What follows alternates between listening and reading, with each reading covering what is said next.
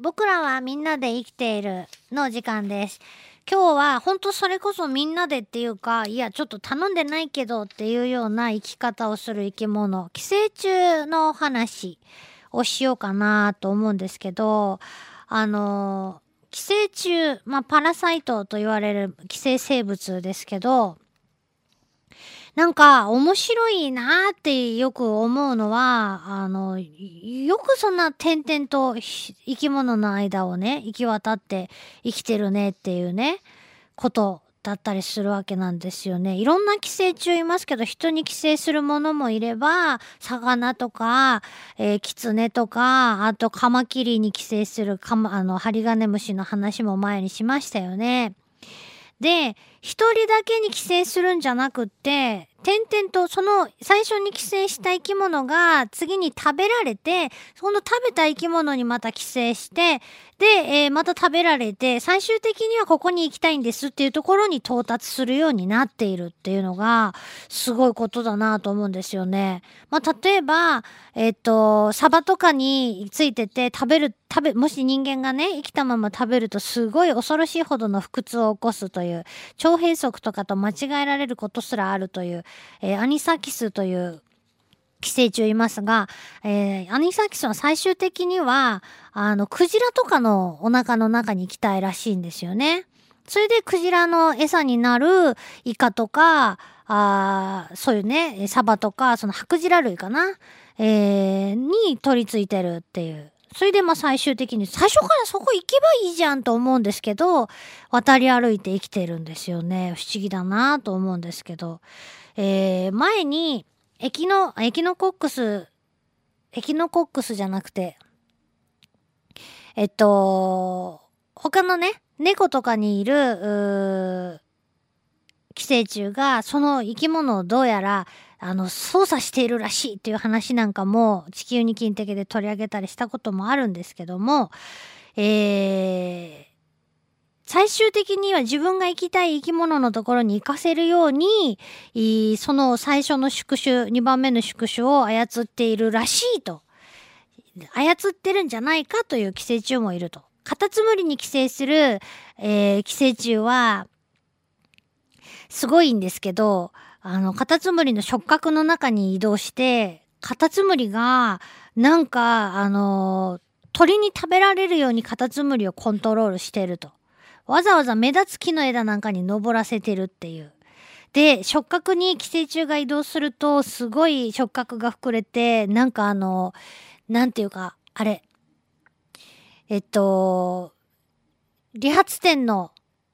前で回ってる赤と白と青のくるくる回る回転灯ありますけど、あんな様子でですね、触手がですね、なんかものすごい膨れて、模様が回転してるみたいな感じで大変なことになるんです、カタツムリ。それをね、鳥が見つけると、あ、なんか芋虫かなと思ってつっついちゃう。そうすると、その寄生虫はカタツムリを食べた鳥に寄生して、そのから鳥の体の中で大人になると。そしてその、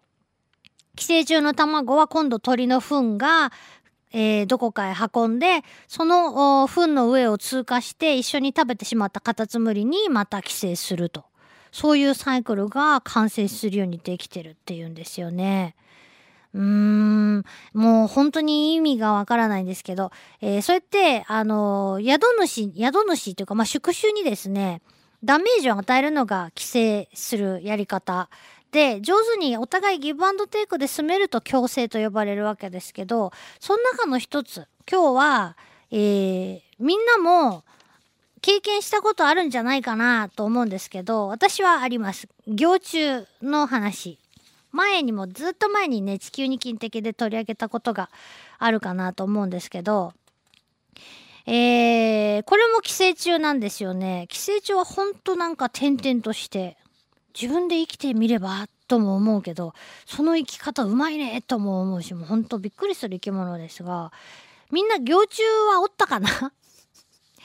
えー、私はね子供の頃に本当にあの何度もね、えー、こやつに取りつかれてもう大変な目にあったんですけど大変な目って言ってもそんな大したことないんですけどあのーオスの方が小さくて、メスの方が大きいんですね。オスはだいたい2ミリから5ミリぐらいで、メスは1センチ超えることもあり、1センチ近くあると。で、私は実物を見たことがあります。えっ、と、乳白色で、真っ白じゃなくてちょっと半透明な感じで、本当あの、ウィキにも載ってるけど、ちりめんじゃこみたいな、ピロってしたやつなんですね。で、どこに寄生するか、人の体のどこに寄生するかっていうと、盲腸におるらしいんですよね。えー、じゃあ盲腸手術して亡くなってる人、中水ない人は、どこに住むんって思うんですけど、えー、で、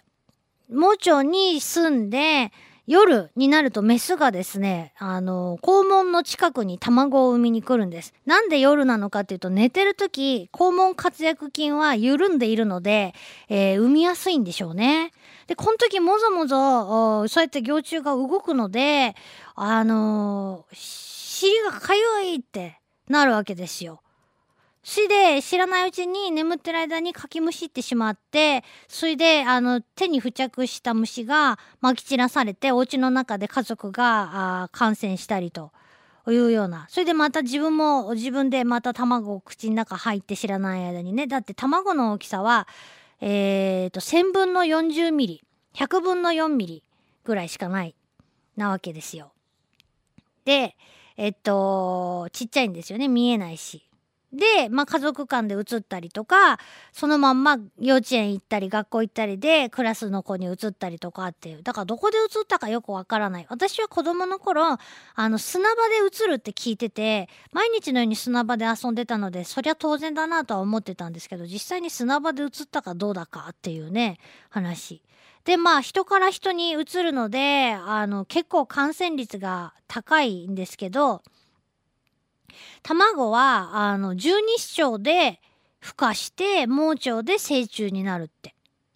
うん、お腹の中でね。お腹の中にいる時は別になんじゃないんですけど、そうやってメスが徘徊する時がものすごいお尻がムズムズしてかゆいわけですよ。これで結局、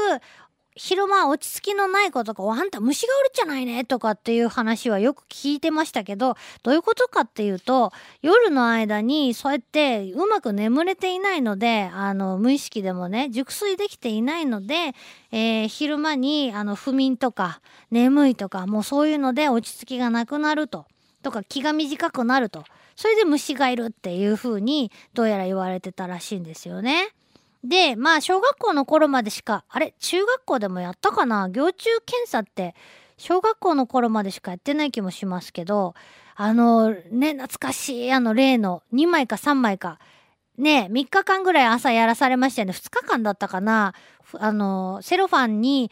青い、濃ゆい青い円が書いてあって、その円の中にはちょっと青色っぽい粘着質のものがあくっついててでそれをペラッと剥がしてペタッとお尻に貼って卵がくっつかないかくっついてるかっていうのを検査する。ケツペタ検査って言ってましたけどねみんな。もっぱら。それをやるわけですよ。それで、えー、まあお尻がかゆい子はもちろんもうほとんどいるわけですけど、あのー、見つかると呼ばれる。先生に。いましたと。そして、えー、クラスのえー、注目を一身に集めることになるわけですけど、最初はですね、あの、俺、未だに忘れませんけど、オレンジ色のシートに黄色っぽい錠剤が入っていた普通の錠剤のお薬でした。えー、ちょっと結構粒が大きくて飲み込むのが子供には厄介だったんですけど、それがですね、チョコレートタイプに変わったんですね。あれは時代の流れというよりそういう種類がもともとあったのかもしれないですけど、で、それまで錠剤で、うえー、あいつ虫がおる、行虫がおるっちゃけんって言われてたのが、薬がチョコレートタイプに変わるや否や、よかーっていう千本の眼差しに変わり、私はどっちも飲みましたけど、何度も引っかかりました。あれは自分の中で一人ピンポン感染していたのか、それとも、どこかでね、えー、いつも拾ってきていたのか分かりませんけども、いい経験をしたなと思います。うん、今こうやって一つの話題としてね、番組で提供することもできるし。で、まあ、あお薬を飲めばそうやって虫は下せるわけですが、卵を駆除することができないと